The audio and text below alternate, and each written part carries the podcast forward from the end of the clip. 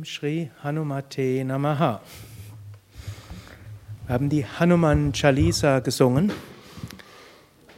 Chalisa heißt übrigens 40. Die Frage wird mir immer wieder gestellt, was heißt eigentlich Chalisa 40? Das sind 40 Strophen zur Verehrung von Hanuman.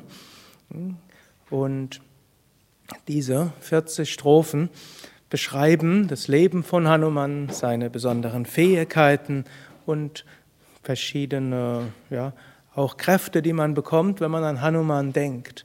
Hanuman, wie die meisten wissen, wird oft als Affengott bezeichnet.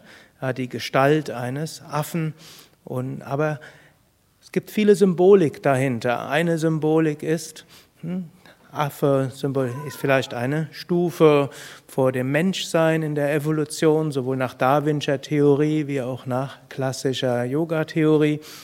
Und dort würde man sagen, ja, selbst wenn man nicht übermäßig intelligent zu Anfang ist, selbst wenn man hm, sich vielleicht gar nicht großartig fühlt, hm, vielleicht sich manchmal wie ein Affe vorkommt, hm, was auch immer ihr darunter verstehen wollt, wir können letztlich Gott erfahren. Es ist nicht notwendig, dass wir irgendwie großartig sind, übermäßig intelligent und alles Mögliche sind. Egal wo wir sind, wir können so, na, wir können so zu Gott kommen. So wie Jesus auch gesagt hat, äh, kommt her zu mir, die ihr beladen und belastet seid, ich werde euch erquicken. Oder auch äh, Krishna sagt irgendwo in der Bhagavad Gita, wer auch immer sich entschlossen hat, nach höherem zu streben oder wer auch immer sich Gott hingibt, den werde ich helfen.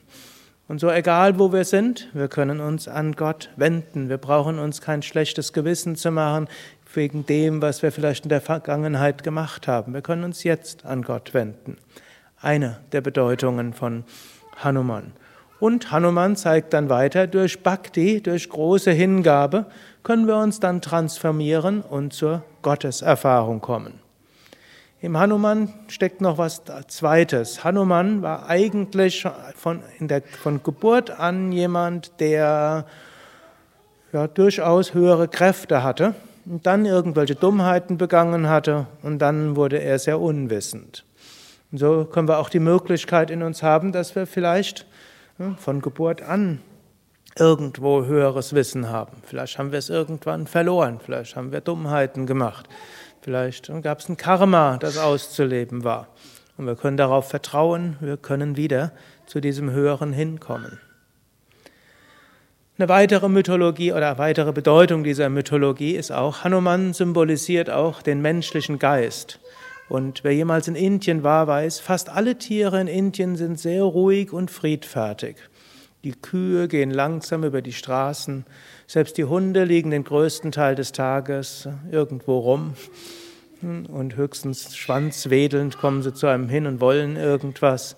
Und hm, egal, fast alle Tiere sind ruhig. Es gibt nur eine Ausnahme, die Affen. Von morgens bis abends rennen die da durch die Gegend. Keinen Moment sind sie still und sie verfolgen sich und sie brüllen sich an und sie machen Grimassen und sie sind letztlich auch die gefährlichsten Tiere. Also nichts Schlimmes, aber es kann einem plötzlich passieren, dass dort irgendjemand einem vor die Nase springt und plötzlich ist die Tasche weg oder mindestens ist sie in Gefahr. Und wenn man eine Banane unterwegs hat, ist die Wahrscheinlichkeit nicht klein, dass sie jemand anders kriegt. Gut, und so ist der, wird der Affe als Vergleich genommen für den menschlichen Geist. Der menschliche Geist ist so unruhig wie ein Affe. Er rennt ständig hin und her und ständig kommt auf neue Ideen. Wenn er irgendwas sieht, rennt er dahin. Er sieht was anderes, er rennt dorthin. Wenn er irgendjemand anders sieht, der irgendwas anderes macht, dann notfalls streitet er sich damit. Also irgendwo, all diese Sachen sind im Affen angelegt. Und hier symbolisiert ne, letztlich der menschliche Geist, ne, oder wird symbolisiert der Affe, den menschlichen Geist.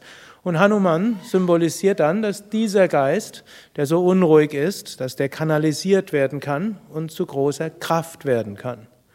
Und Hanuman hat dort symbolisiert in seinem Leben drei verschiedene Yoga-Wege. Zum einen Hatha-Yoga und Hanuman gilt insbesondere als Schutzherr des Pranayama, gilt auch als der Sohn des Windes, Und wenn wir Pranayama üben, damit können wir unseren Geist zur Ruhe bringen. Das ist eine der königlichen Weisen, wie wir unseren Geist zur Ruhe bekommen, stark machen und kanalisieren können. Zweite, was Hanuman symbolisiert, ist Bhakti. Hanuman wurde hm, in einer bestimmten Phase seines Lebens zum großen Bhakta von Rama. Und darüber handelt jetzt die Hanuman Chalisa ganz besonders. Das heißt, wann immer wir über Rama sprechen, ist Hanuman da. Hm, also sei jetzt irgendwo, ist er jetzt hier im Raum und würde uns segnen. Hm, wird mindestens in Indien so angenommen. Also wann immer Rama da ist, auch Hanuman da und das symbolisiert auch, dann ist auch Stärke da. Und das symbolisiert, wir, wenn wir dorthin gegeben sind, dann können wir auch, egal was in unserem Geist ist, wir können ja, den Geist konzentrieren, wir können über alles Mögliche hinauslaufen und wir hinauswachsen und wir können Gott erfahren. Hanuman gilt aber auch als drittes als jemand, der Raja Yoga entwickelt hat, also jemand, der die Kontrolle über seinen Geist entwickelt hat.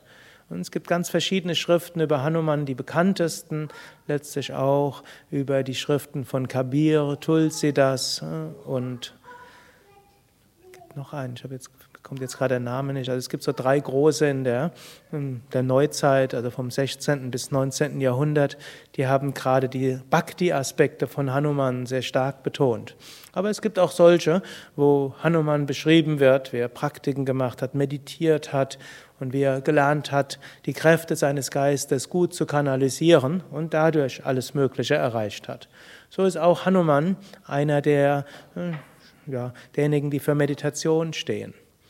Und schließlich in den letzten Teilen seines Lebens und nach und die Schriften in Indien sind ausreichend komplex. Das manchmal wird, gilt Hanuman, dass er gewohnt hat 50.000 vor Christus und in anderen war er ein Zeitgenosse von Arjuna, also, also 45.000 Jahre später und in einer anderen Schrift wird er als noch später datiert. Also ist jetzt nichts wörtlich zu nehmen, sondern es ist symbolisch.